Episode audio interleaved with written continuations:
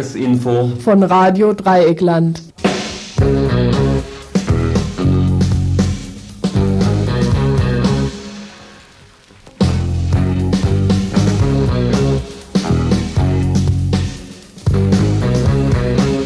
Ihr hört das Tagesinfo vom 6. Dezember 1991. Wozu brauchen wir hundertprozentige Sendungen, wenn ihr dazu eben nicht die Zeit, die Mittel, genug Mitarbeiter und Studios habt? Ich will auch gar keine Sendungen am Schnürchen. Anrufen ist auch eine Kunst. Medienmacher wollen herausfinden, wie die Hörer reagieren, aber eine Hörerin kennt nicht ihre Leidensgenossen und nicht einmal die Macher und deren Arbeit. Deshalb ist die Hörerin oft unsicher und tut sich schwer anzurufen und sachdienliche Kritik beizusteuern, schreibt Raimund in einem Brief an Radio Dreieckland und mischt sich damit in die aktuelle Debatte um den Sender ein. Das soll auch heute möglich sein und zwar geht das, so ihr wollt, über Telefon. Wie immer ist die Nummer dafür die Freiburg 31028. Guten Abend am 6. Dezember im Tagesinfo, dem aktuellen Sendeplatz bei RDL. Schon wieder heute die Unterteilung in kurze und nicht kurze Meldungen. Schema Radio Dreieckland. Zwei kurze und vier lange. Zweimal kurz, viermal lang. Und wie so oft werden die kurzen nicht verraten. Warum eigentlich? Aber die vier langen, die werden vorgestellt. Jetzt, Attenzione, herhören, vier Themen. Es hat uns interessiert die Frage, der Langsamlauf in der Kaiser-Josef-Straße, Slow Walk, ist das mehr als nur ein Volkssport? Oder aber die Freiburger Verkehrsaktiengesellschaft, die VAG. Ist sie nur nach außen kundinnenfreundlich, in der Realität des Alltags jedoch frauenfeindlich? Wird der oder die Beauftragte für Suchtprophylaxe, der oder die von der Stadt angestellt wird, nur ein repräsentatives Aushängeschild oder was? Und zu guter Letzt, was fällt aus dem sechsten Türchen des Adventskalenders, wenn es geöffnet wird? Außer Müll. Und bevor es losgeht, ein rosa Gruß an Marion aus Saragossa.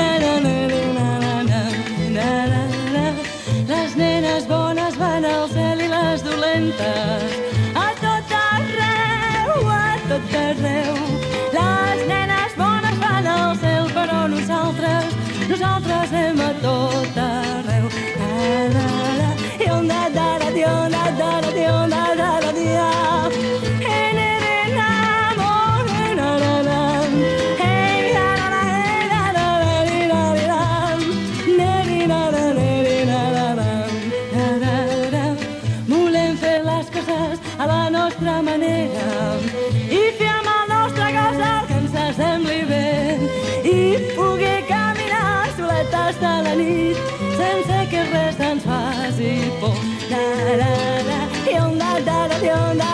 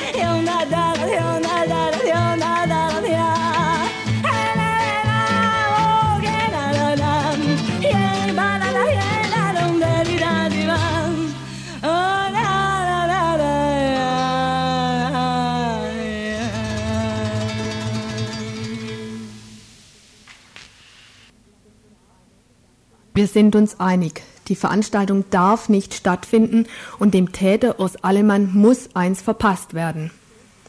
Bevor wir losgehen, noch ein paar kurze Gedanken. Natürlich werden wir einige vor den Kopf stoßen. Das Publikum, die Sachverständigen, welche von der Distanz aus bla bla bla, Beobachter, Beobachterin, wieso kommen die überhaupt? Aus Langeweile? Aus Neugier? Aus Kunstinteresse? Verrückt.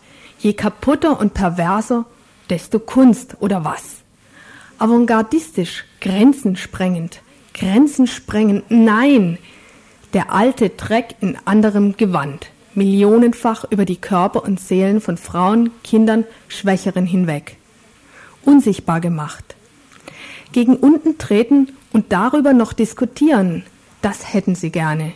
In guter schweizerischer Tradition, liberal und tolerant.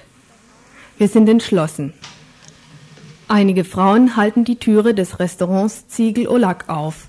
Eine andere Gruppe geht hinein und leert dem Urs Allemann Farbe an. Dann gehen alle wieder raus. Eine Stimme schreit noch Faschisten. Ich denke noch verkehrte Welt. Es lebt sich wohl einfacher mit dem Kopf nach unten als mit den Füßen auf dem Boden.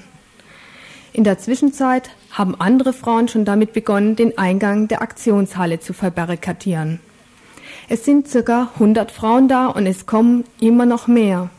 Die Frauen stoßen Container, Baumaterial, Eisenstücke etc. vor den Eingang. Schon vorher hatte eine andere Gruppe die Türschlösser verklebt. Auch diejenigen der Hintereingänge. Ich schaue in zufriedene Gesichter. Die ersten Gäste kommen, schauen, weichen zurück oder bleiben ganz einfach stehen. Die Veranstaltung findet nicht statt, sagt eine. Ich glaube, wir sollten zurück ins Restaurant und die Aktion vermitteln, meinen andere Frauen. Eine Gruppe geht mit dem Megafon los. Im Ziegel wird kurz die Aktion erklärt und die Parole gerufen, Feuer und Flamme dem Patriarchat, Allemanns Buch ist Inzesttat. Die Reaktionen sind unterschiedlich. Hinter der Theke klatscht einer. Es hängen Menükarten rum, wo steht, sexuell missbrauchte Kinder können nicht über Kunst sprechen. Wir müssen uns beeilen. Urs Allemann und die Organisatoren wollen ihren Abend trotzdem durchziehen. Circa die Hälfte der Frauen rennt auf die andere Seite der Roten Fabrik. Parolen rufend stellen wir uns auch vor dem Hintereingang auf. Die Veranstaltung findet nicht statt, geht nach Hause geht einen trinken oder helft mit, den Eingang zu blockieren. Ein Flugblatt wird über das Megafon verlesen. Außer einer Frau, die eine von uns tätlich angreift, gibt es praktisch kein Gerangel. Die Leute gehen langsam wieder. Nichts zu machen, wir geben die Eingänge nicht frei. Hier und da trotzdem einige Diskussionen mit dem Publikum. Auch die Frauen machen sich langsam wieder auf den Weg. Noch eine kurze Absprache. Es ist 20.45 Uhr. Können wir jetzt gehen? Ja, praktisch alle Interessierten sind gegangen. Heute findet keine Veranstaltung mehr statt. Die Inzestpropaganda wurde an diesem Abend verhindert. Soweit zwei Frauen in einer Erklärung oder besser Beschreibung ihrer Aktion. Eine Lesung sollte stattfinden. Das Buch Babyficker ist der Titel Inzestpropaganda die Absicht einer Veranstaltung in der Roten Fabrik in Zürich. Brutale, gewalttätige Fantasien, der Inhalt des Buches, geschrieben von Urs Allemann. Die Aktion ist gelungen, nur es darf nicht dabei bleiben. Dazu noch einmal die Schweizer Frauen. Wo bleibt denn die Empörung bei den tagtäglichen Kindesmisshandlungen, Vergewaltigungen, Ermordungen, Zerstörungen der Umwelt, Anschlägen auf Flüchtlinge und so weiter? Es ist uns klar, dass die herrschenden Medien Interessen vertreten, die nicht außerhalb dieses gesellschaftlichen Systems sind. Ein System, das nur aufgrund von verschiedenen Gewaltverhältnissen funktionieren kann. Darum liegt es auch an uns, die Dinge wieder auf die Füße zu stellen. Ihr hört das Tagesinfo vom 6. Dezember 1991.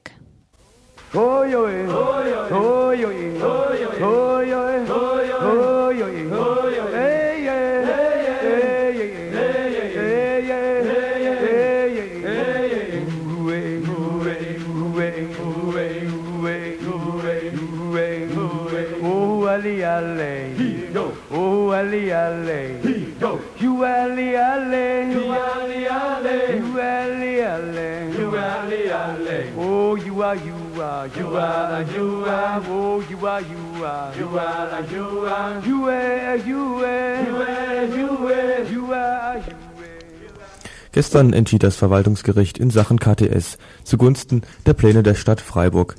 Die Klage der KTS-GegnerInnen, das Bürger, die Bürgerbefragung zur KTS zuzulassen, wurde wie eigentlich auch erwartet abgelehnt. Weder die immens gestiegenen Baukosten noch die andere in anderen Bereichen von der Stadt viel bejammerte Geldknappheit ließen die Richter als stichhaltig gelten. In Sachen Finanz und Haushaltsfragen hätten, stellte das Gericht fest, Bürger überhaupt keine Entscheidungskompetenz. Nun gut.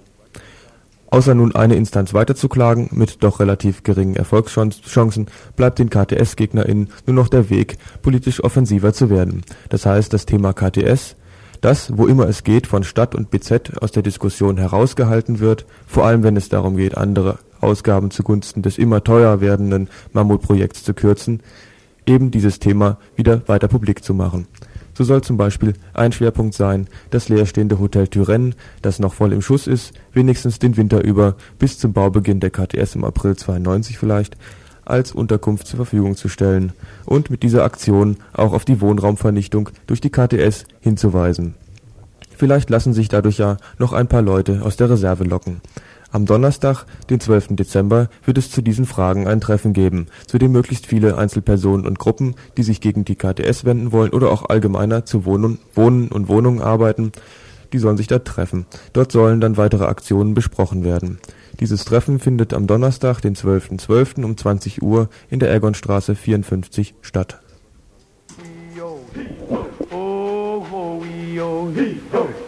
Hey wikanan. Eyo wikanan. Awa no hiya. Awa no hiya. Awa no hiya. Awa no hiya. We going on down. We going on down. We going on down. We going on down. Down to Muskogee town. Down to Muskogee town. Down to Muskogee town. Down to Muskogee town. Wig wig yona. Wig wig yona. Wig wig yona. Wig wig yona. We ho we Hayona, we ho we Hayona, ooh eh, ooh eh, ooh eh, ooh eh, ooh eh, ooh eh, ooh eh, ooh eh, ho yo, ho yo, ho yo, ho yo, ho yo, ho yo, ho yo, ho yo, hey yeah, hey yeah, hey yeah, hey yeah, hey yeah, hey Kurz außerhalb der Reihe noch ein, ja, ein Kommentar und zwar zu Rassismus, Rassismus in den Medien. Ein Medium unter anderem? Ja, wir haben hier vor uns liegen den Zahlenspiegel der Stadt Freiburg im Breisgau von 1991. Hier ist eine ganz nette Statistik drin. Einwohner, Gebietsstand 1.1.1991. Halt, Moment. Zuerst der äh, Einwohnerspiegel vom September 1950. Wir zählen kurz durch. Ja, das sind 116.649 Einwohner. Darunter Erwerbspersonen 51.887. Das geht immer so weiter. Juni 61 wieder Aufschlüsselung Einwohner, Erwerbspersonen, Mai 70 Einwohner, Erwerbspersonen, Mai 87 Einwohner, Erwerbspersonen, im Juni 90 dann Einwohner und und im Moment Einwohner 189.294 und darunter 18.425 Ausländer. Das heißt, über 30 Jahre lang wurde die Einwohnerstatistik in Einwohner und Erwerbspersonen aufgeschlüsselt und plötzlich im Juni 90 wird es aufgeschlüsselt unter Einwohner und Ausländer. Die Erwerbspersonen erscheinen dann nicht mehr. Naja, vielleicht könnte das mal zu denken geben.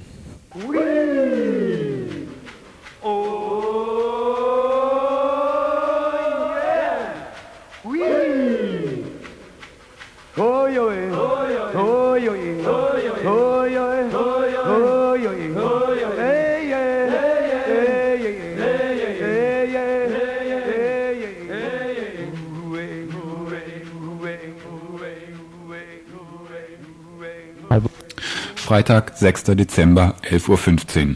Sechs Individuen befinden sich auf der Kaiser-Josef-Straße in Höhe des Kaufhaus Schneider, offenbar in Richtung Bertholdsbrunnen unterwegs. Sie sind in schwarze Roben gehüllt, führen Aktenordner und Gesetzbücher bei sich. Eine Stunde später hat die Gruppe den 80 Meter entfernten Kaufhof passiert. Das Marschtempo muss also als eher langsam bezeichnet werden. Es handelt sich aber nicht um die sprichwörtliche Langsamkeit der Mühlen der Justiz. Es sind auch nicht die Institutionen, die sich selbst auf den langen Marsch gemacht haben. Nein, es handelt sich um einen Demonstrationszug, einen außergewöhnlichen Demonstrationszug mit einer langen Vorgeschichte. Blockade. Die Sitzblockade von dem Freiburger Kreiswehrersatzamt vom 30. Januar dieses Jahres war eine gewaltfreie Aktion im Rahmen der Widerstandsbewegung gegen den Krieg am Golf. Strafbefehl. Einige TeilnehmerInnen erhielten Strafbefehle wegen Nötigung. Einspruch. Dagegen wurden Einsprüche eingelegt. Ladung. Es kam zu mehreren Gerichtsverhandlungen Urteil.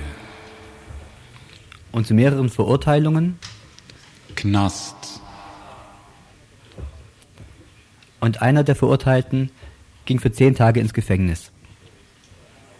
Demonstration.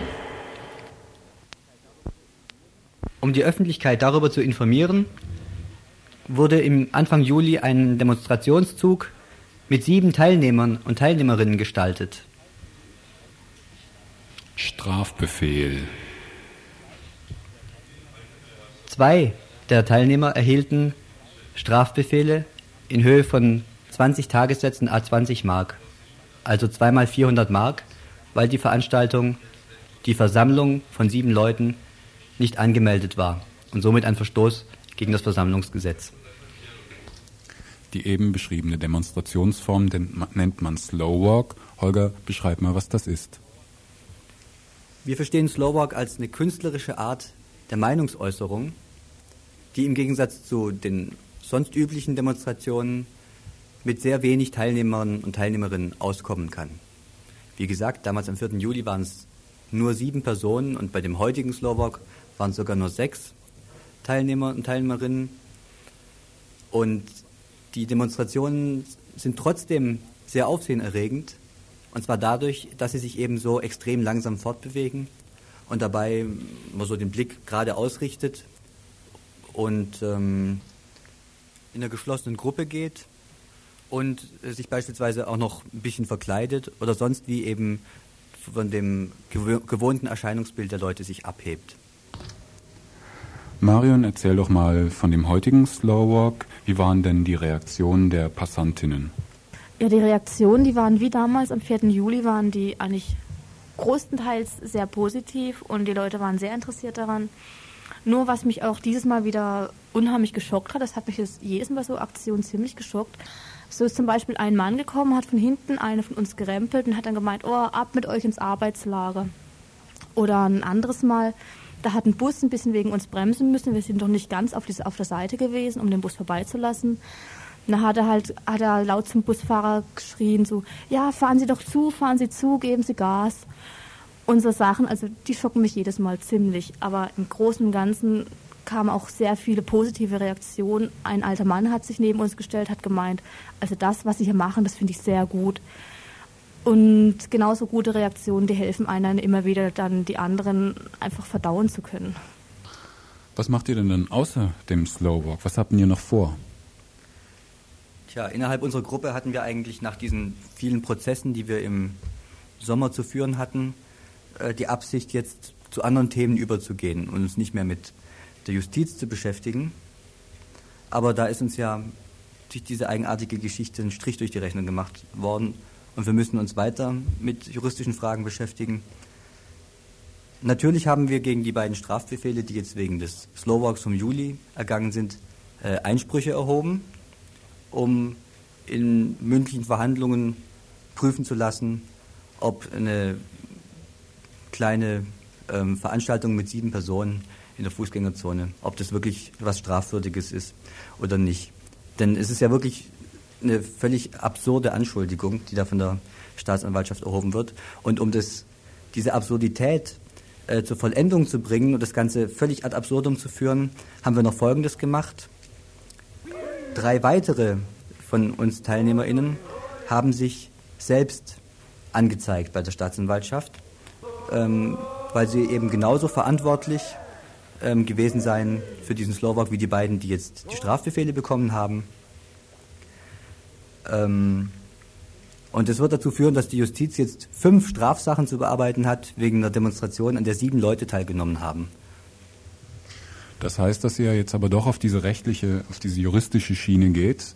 Ähm, Prozesse werden dann womöglich anstehen. Das heißt also tatsächlich, womöglich werden tatsächlich eben auch fünf Leute verurteilt werden dann. Ähm, was erwartet ihr euch denn von diesen Rechtsverfahren? Hm. Auf die juristische Schiene sind wir ja nicht selber gegangen, sondern praktisch gestoßen worden. Und juristisch sieht die Sache so aus, dass äh, nach dem Versammlungsgesetz, Paragraph 26, der die Strafvorschrift enthält, ähm, nur der Veranstalter oder der Verantwortliche oder der Leiter einer öffentlichen Versammlung belangt werden kann, wenn die zum Beispiel nicht angemeldet ist oder wenn sie in Ausschreitungen, was weiß ich was, ähm, der Polizei auffallen, dann ist immer der Leiter oder der, der Leiter oder der Verantwortliche zu bestrafen und sonst kann niemand bestraft werden. Und bei uns gab es jetzt hm, natürlich keinen Leiter oder Verantwortlichen, beziehungsweise es gab eben sieben Stück, weil eben alle in gleichem Maße verantwortlich sind. Und schon allein deswegen ist eigentlich davon auszugehen, dass die damit nicht durchkommen juristisch. Wir werden auch einen Anwalt nehmen, weil wir davon ausgehen, dass es, ein, ein Freisp dass es Freisprüche geben wird. Habt ihr denn den heutigen Slow Walk angemeldet?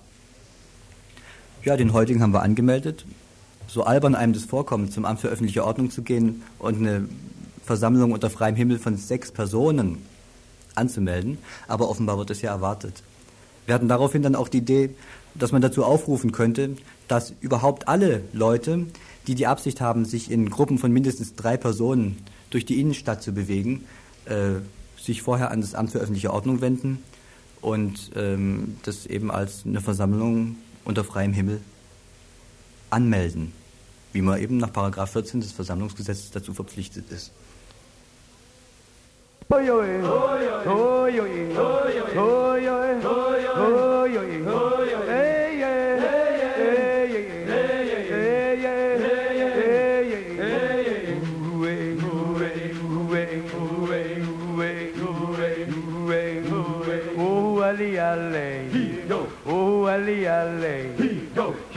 Ali, Ali. You, Ali, Ali. Oh, you are Das sollte jetzt natürlich kein Aufruf sein, hier das Amt für öffentliche Unordnung zu stürmen, aber dennoch wäre doch hier an dem Punkt ein, nun ja, vielleicht sagen wir mal, eine, ein Test möglich, ob tatsächlich dieses Amt für öffentliche Unordnung den Orwellschen Staat äh, organisatorisch schon leisten könnte.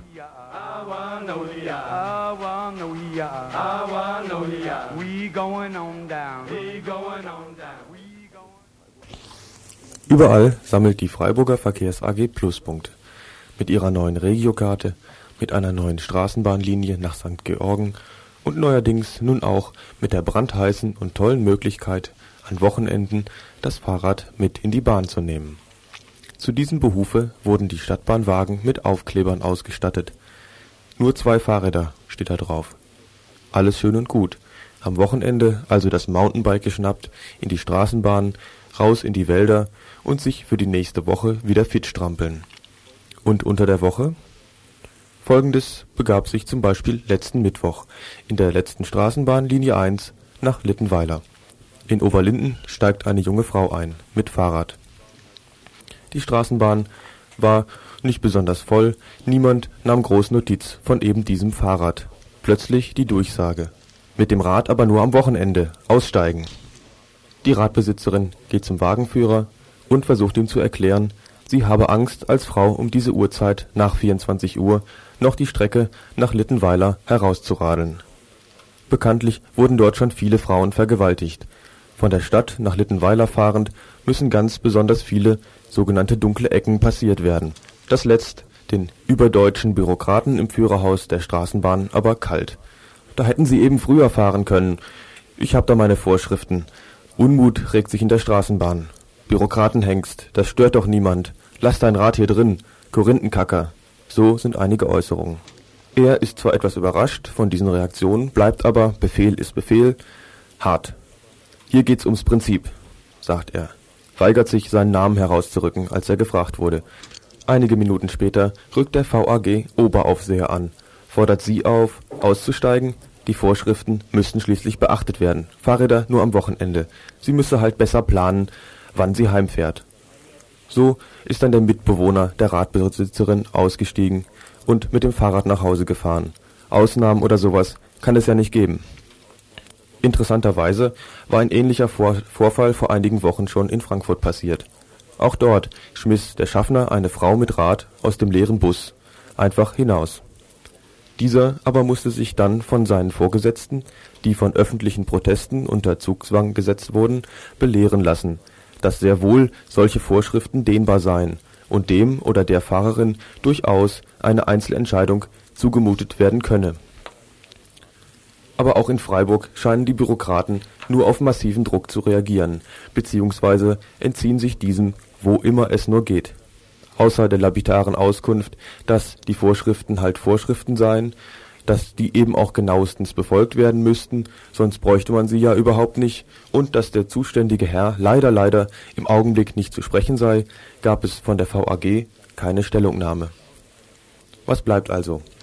Außer einer in solchen Fällen hochkochenden Wut auf diese scheiß deutschen Bürokraten, die ihre lächerlichen Machtgelüste und Herrschaftsfantasien in der Uniform von irgendwas austoben, auf diese Prinzipienreiterei und Untertänigkeit, da bleibt allerhöchstens noch, bei ähnlichen Situationen einfach das Maul aufzureißen, stunk zu machen und der Imagewerbung der ach so kundenfreundlichen VAG einen oder zwei Kratzer zu verpassen. Und vielleicht auch, wenn mehrere Leute ähnliche Vorfälle beobachten, Druck auf die oberen Chargen der Verwaltung auszuüben. Wozu gibt's denn Telefone? Ihr hört das Tagesinfo vom 6. Dezember 1991.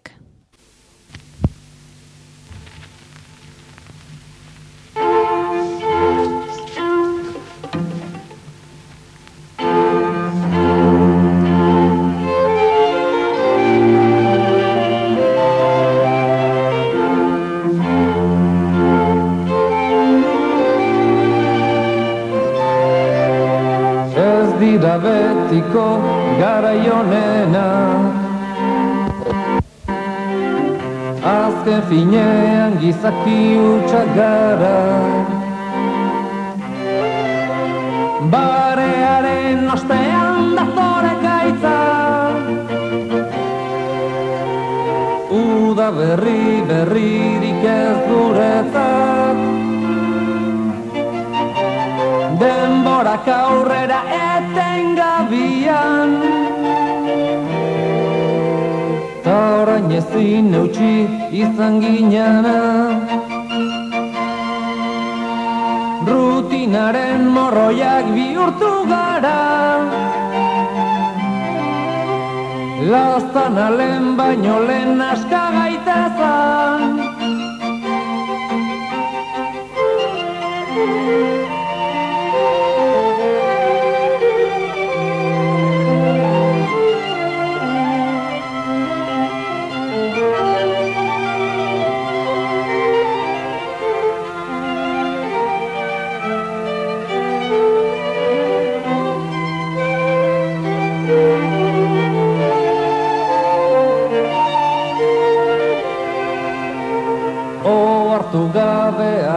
bilakatuta Ohartu gabe heldu gara mugara Mundua jautzi zaigu gainera. Maitia lehen baino lehen aska gaitezan. Ez dakigu non dagoen oberena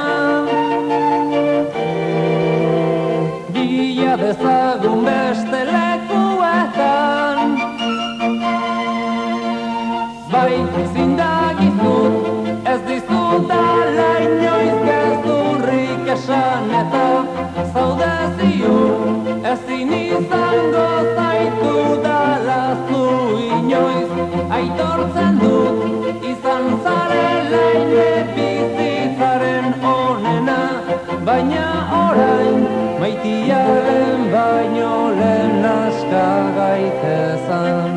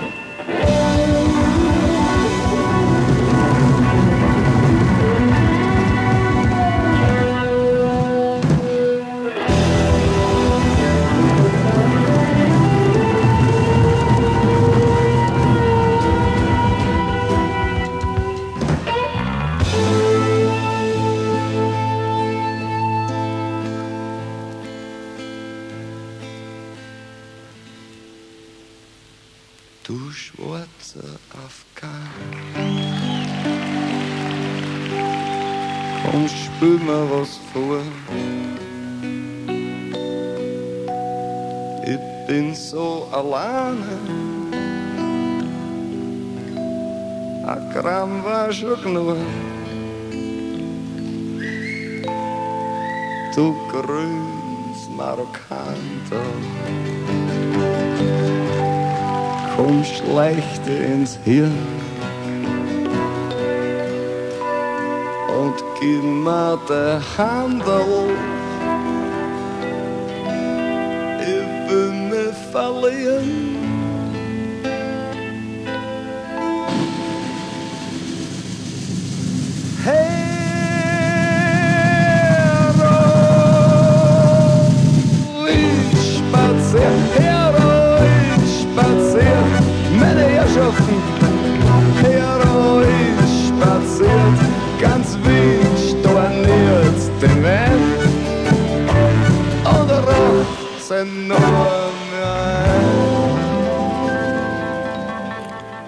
Drogensituation in Baden-Württemberg hat sich in den beiden letzten Jahren wieder zunehmend verschärft.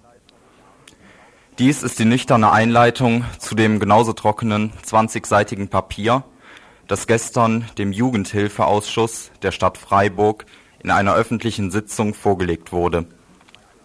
Und Drogensituation meint hier nicht nur den Konsum illegaler Drogen wie Kokain, Heroin oder synthetischer Drogen, sondern auch das an der Flasche hängen oder Tabletten schlucken. Die Statistik in Baden-Württemberg wird von ca. 250.000 Alkoholabhängigen ausgegangen, allerdings mit einer wohl deutlich höheren Dunkelziffer. Die Zahl der Medikamentenabhängigen rund 60.000. Und die harten Drogen, wenn die Zahl der Abhängigen auch nur geschätzt werden kann, die Todesfälle jedenfalls nahmen innerhalb eines Jahres um 60,2 Prozent zu, soll heißen 123 Todesfälle im Jahr 1989 gegen 100, gegenüber 197 im Jahr 1990. Tendenz steigend. Spätestens jetzt sehen sich die Politiker auf den Plan gerufen. Maßnahmen gegen den Suchtmittelmissbrauch sind gefragt. Auf Sonderkonferenzen wird ein nationaler Rauschgiftbekämpfungsplan erstellt. Die Landesarbeitsgemeinschaft für Suchtfragen in Baden-Württemberg erarbeitet ein integriertes Gesamtkonzept für Suchtprophylaxe. Ein Programm, das den Anspruch hat, von einem ursachenorientierten Suchtprophylaxe-Ansatz und einem umfassenden Suchtbegriff auszugehen. Suchtprophylaxe als Teil der Gesundheitsförderung. Das ist die Parole. Kampf also den Ursachen, als da wären Verlust von sozialen Bindungen, Auseinanderbrechen von Ehe und Familie, somatische, psychische und psychiatrische Komplikationen, Verlust des Arbeitsplatzes. Die Liste ließe sich fortführen. Doch wie die Ursachen, so die Auswirkungen der Sucht auf die Abhängigen. Ein Teufelskreis. So nimmt sich das Land dann auch zum Ziel, Zitat, Suchtkranken durch ein differenziertes, ambulantes und stationäres Hilfeangebot Wege aus der Sucht zu weisen, die Suchtkranken durch Maßnahmen der Rehabilitation wieder in Beruf, Familie und Gesellschaft einzugliedern und die Rauschgiftkriminalität wirksam und zielgerichtet zurückzudrängen. Ein wichtiges Element in der Vorbeugung gegen Suchtkrankheiten, bei denen die regionalen Aktionskreise Suchtprophylaxe in diesen sollen äh, alle für die Suchtprophylaxe bedeutsamen gesellschaftlichen Kräfte vertreten sein, wie beispielsweise kommunale und staatliche Behörden, Schulen, Kirchen, freie Wohlfahrtsverbände, soziale Beratungsdienste, Krankenkassen, medizinische Dienste sowie Selbsthilfe- und Abstinenzgruppen. Ihre Aufgabe besteht darin, bereits weit im Vorfeld problematischen Suchtmittelmissbrauch suchtprophylaktische Aktivitäten auf örtlicher Ebene zu initiieren, vorzubereiten, aufeinander abzustimmen, zu vernetzen, umzusetzen und weiterzuentwickeln. Aber schon den Kids soll der Zugang zu jeglicher Art von Suchtmitteln verwehrt werden.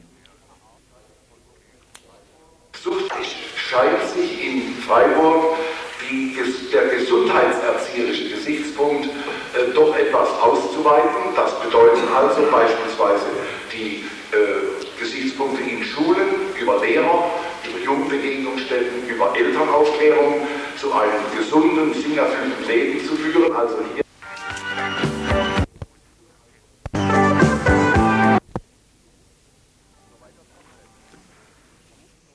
Soweit das Konzept. Gesucht eine Person, die diesen Vermittlungs- und Koordinationsjob ausführt. Gefunden in dem hauptamtlichen Beauftragten für Suchtprophylaxe, der künftig in allen Stadt- und Landkreisen Präventionsmaßnahmen koordinieren und initiieren soll. Für Freiburg heißt dies, ab dem 1.4.1992 ist es soweit. 100.000 D-Mark stehen zur Finanzierung der Personal- und Sachkosten für diese Stelle zur Verfügung. Die oder der Beauftragte soll unmittelbar dem Sozial- und Jugendamt zugeordnet sein und unter sich alle Selbsthilfegruppen, Initiativen, Beratungs- und Behandlungsstellen vereinen, angefangen von der psychosozialen Beratungsstelle für Alkohol- und Drogenprobleme über die Beratungsstelle für Suchtgefährdete, die Jugend- und Drogenberatungsstelle DROPS der Arbeiterwohlfahrt bis hin zum Mitternachtstreff Die Insel der Freiburger Heilsarmee. Doch das ist natürlich nicht alles. Zitat aus der Stellenausschreibung Die vom Beauftragten für Suchtprophylaxe wahrzunehmenden Aufgaben erfordern vor allem die Fähigkeit, Ideen und Initiativen für mögliche Maßnahmen zu entwickeln, die Entwicklung des Missbrauchsumfeldes zu beobachten, mit einer Vielzahl unterschiedlich strukturierter Institutionen und Organisationen ein gemeinsames Handlungskonzept zu entwickeln und Voraussetzungen für ein zielgerichtetes Zusammenwirken dieser Kräfte zu schaffen. Darüber hinaus ist die Fähigkeit und die Bereitschaft gefordert, auf die einzelnen gesellschaftlichen Gruppen einzugehen und diese unter Berücksichtigung ihres Selbstverständnisses und ihrer eigenen Zielsetzungen und Aufgabenstellungen zusammenzufügen Natürlich auch die Geschäftsführung des regionalen Aktionskreises Suchtprophylaxe, das heißt Vorbereitung und Terminierung von Versammlungen, Geschäftsführung für Arbeitskreise und die Überwachung der Aufträge sollen von dieser Person bewältigt werden. Eine Überforderung? Aber nicht doch, ist die Voraussetzung für ein erfolgreiches Arbeiten der Stelleninhaberin doch, dass ihre bzw. seine Rolle nicht als Feigenblattfunktion dient, sondern sich auf eine breite Unterstützungsbasis stützen kann, nämlich die aller politischen Kräfte und selbstverständlich auch trotz jeglicher Interessenskonflikte innerhalb aller unter ein Dach zu bringenden Gruppen. Irgendwelche Zweifel? Frau Grieshaber Iglesias, von den Grünen zumindest, ist skeptisch. Aber äh, ich habe auch Probleme mit der ganzen Geschichte. Und zwar insofern, äh, die Anforderungen, die da drin stehen, nämlich dass äh, das dienen soll, den Gesamtbemühungen für ein gesundes und sinnerfülltes Leben zu schaffen. Und dass das Land dieses Programm nicht gedacht hat, äh, mit einer Feigenblattfunktion zu versehen. Es riecht mir doch ein bisschen danach. Und wenn ich mir die Bedingungen ansehe, die wir von Bund und Land in der Sozialpolitik haben, dann muss ich schon sagen, äh, dass die Feigenblattfunktion äh, vom Landesseite aus durchaus gegeben ist. Was macht denn der Bund, um uns zu helfen? Jetzt beispielsweise die Wohnungsnot, die ja in der ganzen Suchtproblematik eine große Rolle spielt. Wir kriegen inakzeptable Bedingungen, um die Wohnungen zu übernehmen von den Franzosen. Äh, was macht das Land mit der Schule? Wir haben Halbtagsschulen und Jugendlichen sitzen auf der Straße nachmittags und die, die Schulgebäude sind leer und da passiert nichts. Und von daher denke ich, wir werden diese Bedingungen hier nicht ändern, aber ich möchte sie auch benennen und ich finde es richtig, wir brauchen andere sozialpolitische Grundlagen, weil die Familie nicht nur an sozialen Funktionen verliert, sondern sie verliert ja auch immer mehr die Existenzgrundlage. Dass Familien, je mehr Kinder sie haben, desto mehr verarmen, das ist auch eine Tatsache und ich möchte es hier einfach nur benennen. Aber das äh, jetzt vorneweg. Und ein weiteres äh, wichtiges Anliegen ist mir, dass die Gruppen, hier in Freiburg in dem Bereich was tun und vielleicht auch nicht mal direkt, sondern äh, indirekt. Ich denke jetzt an äh, die Jugendberufshilfe und solche Sachen. Das sind Leute, die arbeiten an den Schulen. Und da ist auch wieder ein Problem, dass das Land sich aus der Finanzierung rauszieht und sagt, das ist eine Schule und mit den sozialen Belangen dort habe ich nichts zu tun. Aber mir geht es einfach darum, dass angesichts der knappen Haushaltsmittel Gruppen, die direkt und indirekt in dem Bereich eine ganz konkrete Arbeit machen, finanziell nicht leiden müssen. Und ich finde es ein bisschen schade, dass wenn wir jetzt schon die Drogenproblematik hier diskutieren, dass beispielsweise dieser Punkt äh, Aufhebung von dem Sperrvermerk für die Heilsarmee nicht mit auf die Tagesordnung gekommen ist, weil da ist auch ein Zeitdruck, dass da bald was passiert. Der oder die Beauftragte? Ist diese Person wirklich eine Hilfe für die Betroffenen bei der Überwindung von Lebensproblemen? Oder doch nur eine Person mit Feigenblattfunktion? Ein repräsentatives Aushängeschild unter dem städtischen Banner, sodass die tatsächliche Suchtbekämpfung, wie gehabt, den einzelnen Gruppen und Initiativen überlassen bleibt? Nacht über Freiburg. Der Säufermond scheint. Ihr hört das Tagesinfo vom 6. Dezember 1991.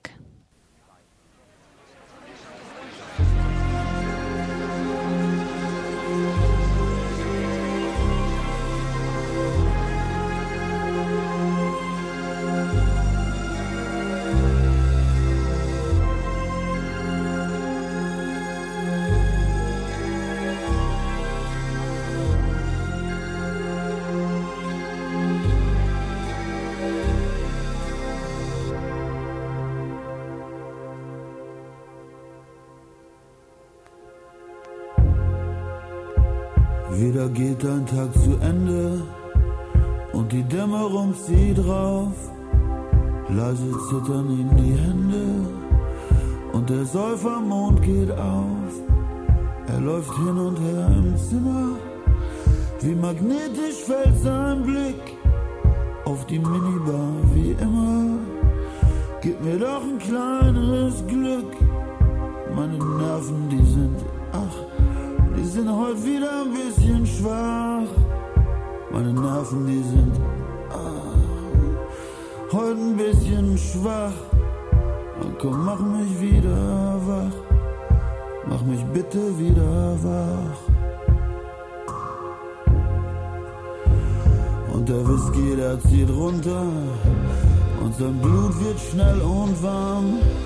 Und jetzt nimmt ihn Lady Whisky ganz zärtlich in den Arm. Gratuliert zu den Geschäften, die sind heute sehr gut gelaufen. Lass uns beide, du und ich, erstmal richtig einen saufen. Meine Küste scharf und nass, komm, erheb das nächste Glas. Eine Nutte heute Nacht, die ist dir für ein paar Scheine macht. Brauchst du nicht, wenn Lady Whisky von der Liebe spricht. Und die Zimmerdecke hebt sich und die Wände brechen ein. Auf dem Boden leere Flaschen und er ist wieder so allein. Menschen in Hotels sind einsam, sie sind Vertreter, die jeder Kunde hasst. In den Ohren ist ein Sirren und im Herzen ist ein Schlag. Alle Fenster hört er klirren, dieses Zimmer ist ein Sarg. Aus dem Fenster zu den Sternen, nur die kann er nicht mehr sehen. In den dunklen Wolkenferne scheint fahl der Säufermond.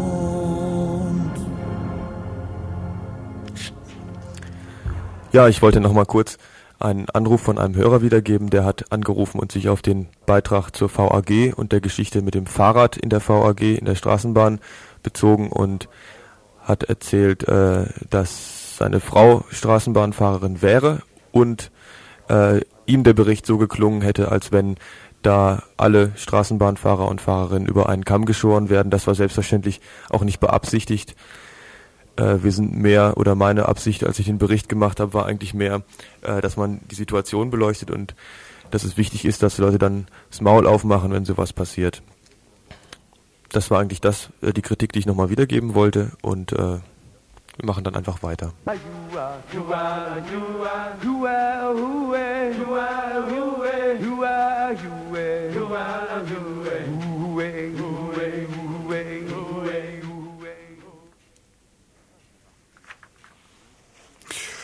...318 Kilogramm Müll produziert jede und jeder von uns. Das viereinhalbfache des durchschnittlichen Körpergewichts und das pro Jahr. Das soll in Zukunft anders werden. Zwar standen sie heute wieder in Mengen herum, die Nikoläuse, zwar sah Mensch sie wieder die gehetzte, käufergeile Menschenmenge in allen Ecken und Winkeln, wo Geschäfte vermutet wurden, aber es gibt dieses Jahr außer Appellen von Umweltorganisationen auch noch eine neue Verpackungsverordnung. Und es gibt bald das neue duale Müllsystem in Freiburg und irgendwann in der Rest-BRD auch. Wer hat ihn nicht noch nicht gesehen, den neuen grünen Punkt. Wer konnte es noch nicht bewundern, wenn sich auf Fotos in Illustrierten eine Tetrapack-Tüte in ihre recyclingfähigen Bestandteile auflöst oder eine Telefonkarte als Umweltengel umgelogen wird. Was da so bunt daherkommt und unsere Weihnacht noch grüner machen soll, ist aber gar nicht so ökomäßig perfekt, wie es tut. Es schien ein harter Kampf hinter den Kulissen gewesen zu sein, bis die Müllverordnung so weit hingebogen worden war, dass den Industrien, dass sie den Industrien in den Kram passt. Denn die wollten eben nur den grünen Punkt. Heinz-Dieter Bergner zu dem dualen Müllkonzept. Der Handel hat ja auch großes Interesse daran am grünen Punkt, weil eigentlich laut Verpackungsverordnung wäre der Handel nachher der, der Blöde gewesen, wenn die Rücknahmeverpflichtung tatsächlich durchgegangen wäre, wie, in der Verpackungsverordnung vorgesehen, hätte der Handel den Kram zurückgeht. Und erstens ist das was gegen den Konsum raus, wenn du Abfall direkt mit Konsum in Verbindung bringst, das versuchen sie ja alle zu vermeiden. Ja? Wenn du also zu deinem Einkaufsladen auch den Dreck noch mitbringst und sowas, das ist erstens das und zweitens wäre es grundsätzlich auch äh, ein logistisches Problem, war der immer Gottlieb, wenn du gleich viele Verpackungen wieder hinbringst, ja, ist Blödsinn. Auf der anderen Seite hin mir aber als Umweltverbände auch kein, kein Interesse daran, weil man wissen, das macht kein Mensch, seine Abfälle zurückzutragen vielleicht ab und zu eine Glasflasche oder sowas, aber prinzipiell kommt es noch halt in graue Tonne, dann läuft gar nichts. Ja. Also hin, hat niemand Interesse daran gehabt. Ja. Und der Handel hat gesagt, mir drängt ganz brutal drauf, mir listet alle Artikel, die keinen grünen Punkt haben, einfach aus, wir kaufen die einfach nicht mehr. Ja. Und drängt brutal drauf, dass die Produzenten grüne Punkte drauf haben oder die Importeure müssen grüne Punkte drauf machen. Wie schön. Das Konzept des grünen Punktes, der quasi das sogenannte duale Müllsystem repräsentiert, das Konzept liegt nun seit einiger Zeit vor. Es soll Hand in Hand gehen mit der neuen Verpackungsverordnung. Dazu schreibt das Umweltbundesamt leutselig, Zitat, Pünktlich zur Weihnachtszeit tritt die erste Stufe der Verpackungsverordnung in Kraft. Hersteller und Handel müssen Transportverpackungen wie Paletten und Transportkisten von Elektrogroßgeräten, zum Beispiel Kühlschränke, Waschmaschinen, Fernseher, ab dem 1. Dezember 1991 zurücknehmen. Die für den Verbraucher wichtigen nächsten Daten sind der 1. April 1992, ab dem Umverpackungen, das sind sogenannte Zweitverpackungen, und der 1. Januar 1993, ab dem die eigentlichen Verkaufsverpackungen, also zum Beispiel das Schokoladepapier, der Joghurtbecher oder die leere Zahnpastatube zurückgenommen und verwertet werden müssen. Zitat Ende. Ein Stufenmodell zu, einem zu einer besseren Welt scheint es. Hans-Dieter Berger ist da anderer Meinung. Die Verpackungsverordnung heißt äh, Verordnung zur Vermeidung von Verpackungsabfällen. Das ist eigentlich Blödsinn. Das ist ein juristisches Ding, dass äh, Abfälle vermieden werden, aber de facto wird keine Tüte weniger oder kein, kein Produkt weniger eingepackt. Also das ist keine, keine Verordnung zur Vermeidung, sondern im Prinzip eine Verwertungsverordnung, weil sie die Recyclingmenge äh, extrem hoch bringt, aber vermieden wird dadurch gar nichts. Also das muss man einfach ganz klar, das ist, das ist äh, ein Logo-Paket, wenn das heißt, das ist eine äh, Vermeidungsverordnung. Schließlich wurde die Verordnung auch hinter verschlossenen Türen entworfen, unter reger Beteiligung der Verpackungs- und der Verwertungsindustrie. Keine Vermeidungsstruktur wird hier also eingeführt und die neue Zauberformel der Müllverwerter heißt Rückgewinnung der Wertstoffe aus dem Müll. Heinz-Dieter Bergner erklärt. Man sagt halt Rücklaufquote, das wird unterschieden zwischen Erfassungsquote und Sortierquote. Erfassung heißt, du musst ja schon mal eine riesige Menge Eis sammeln und dann musst du es noch in der Qualität sortieren können, dass man einen möglichst hohen Anteil davon nachher verwerten kann. Weil die Sortierquote, das ist das, was letztendlich an gutem Material, also Positivsortierung, an gutem Material übrig bleibt, das ist das, was nachher äh, zwangsweise ver, äh, stofflich verwertet werden muss. Ja, die Sortierquote, die ist gleichzeitig auch die Verwertungsquote, die garantiert werden muss. Also die Rücklaufquote muss also maximiert werden. Und wenn möglichst viel Wertstoffe aus dem Müll rausgezogen werden, bleibt die Menge klein, die Umwelt wird geschont und Mensch kann wieder einkaufen gehen, was sie bzw. er will. So stellt sich das jedenfalls unser Umweltminister vor.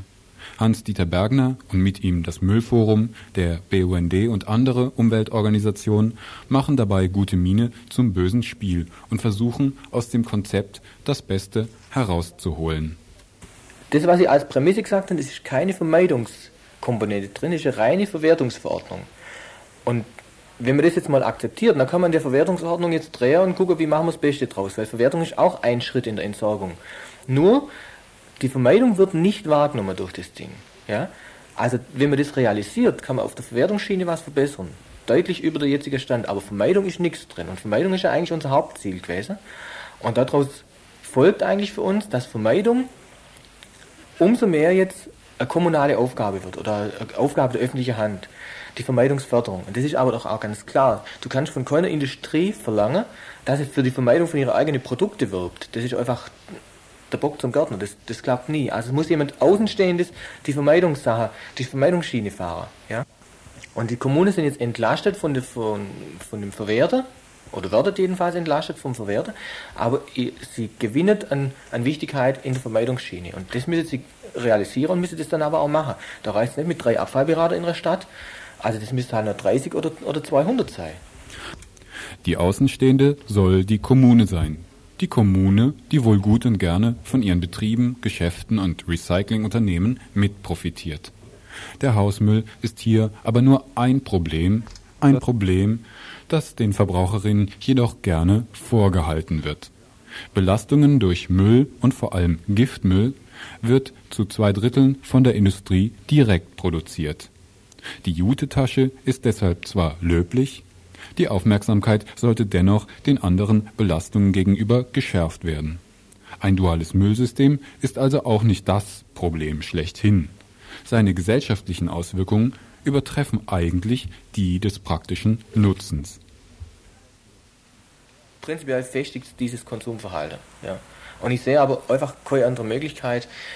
Ich sehe auch keine Möglichkeit, gegen das duale System jetzt irgendwas zu unternehmen. Und da bin ich mir auch wieder einig mit den SPD Sprecher, die sagen auch, mir findet es zwar blöd und ich finde es auch blöd, ja, aber ich sehe keine Möglichkeit, das grundsätzlich abzublocken und durch was Besseres zu ersetzen. Also die Rückgabepflicht an der Handel, die finde ich keineswegs besser. Das ist zwar der, der große Prügel gewesen, mit dem Töpfer gedroht hat, aber das macht kein Mensch. Ich trage meine, meine leere Verpackung jetzt im Handel zurück. Oder vielleicht mache das 5% von der Bevölkerung. Das kann ein, ein, mal einen Effekt haben, aber das, das ändert in de facto noch nichts. Ja. Und solange bei uns eben die Fahne hochgehalten wird für, für Produktfreiheit und für Vielfalt der Verpackung und sowas, ja, da muss man doch anfangen. Ja, aber wir wollen es doch auch teilweise, oder viele von uns wollen es doch einfach immer schön bunt und schön, schön gestylt und alles. Und, und je schicker irgendwas aussieht, je toller ist es. Ist das ist doch die Welt jetzt gerade. Ja, da müssen wir grundlegend auch anfangen. Ja, etwas stimmt, dass da eine Menge Stoffe drin hängen. Und dennoch kann die Stadt was machen. Die Stadt, die sich drei monströse Kaufhäuser in die Innenstadt geholt hat. Die Stadt, die Flohmärkte, Kleinhandel und Reparaturbetriebe in die Außenbezirke jagt.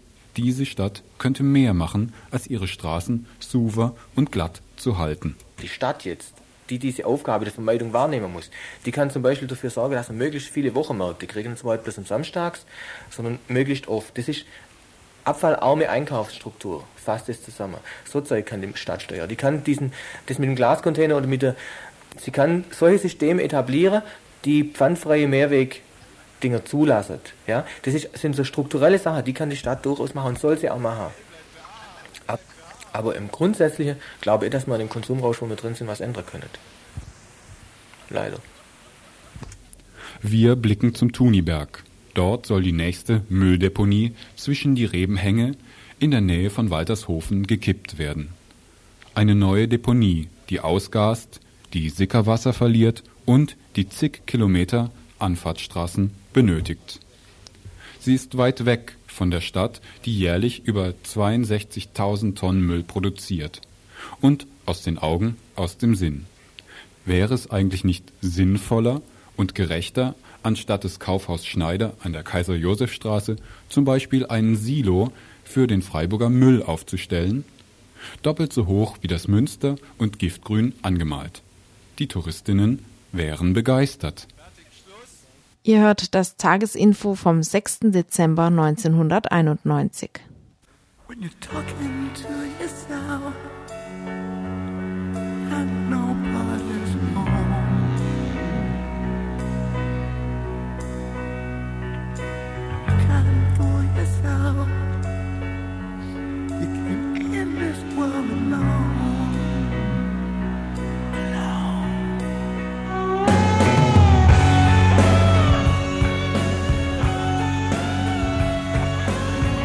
Soweit also unsere Beiträge für heute. Wir kommen jetzt noch zu Veranstaltungshinweisen für heute und für die darauffolgenden Tage.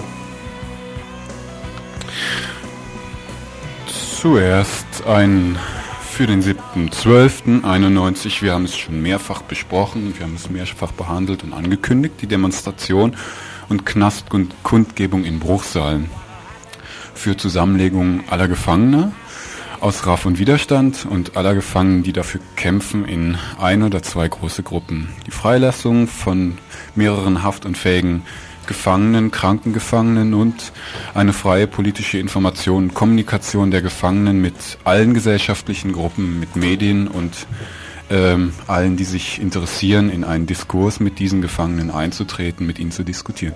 Für das Leben und die Freiheit der Gefangenen kämpfen, heißt es da.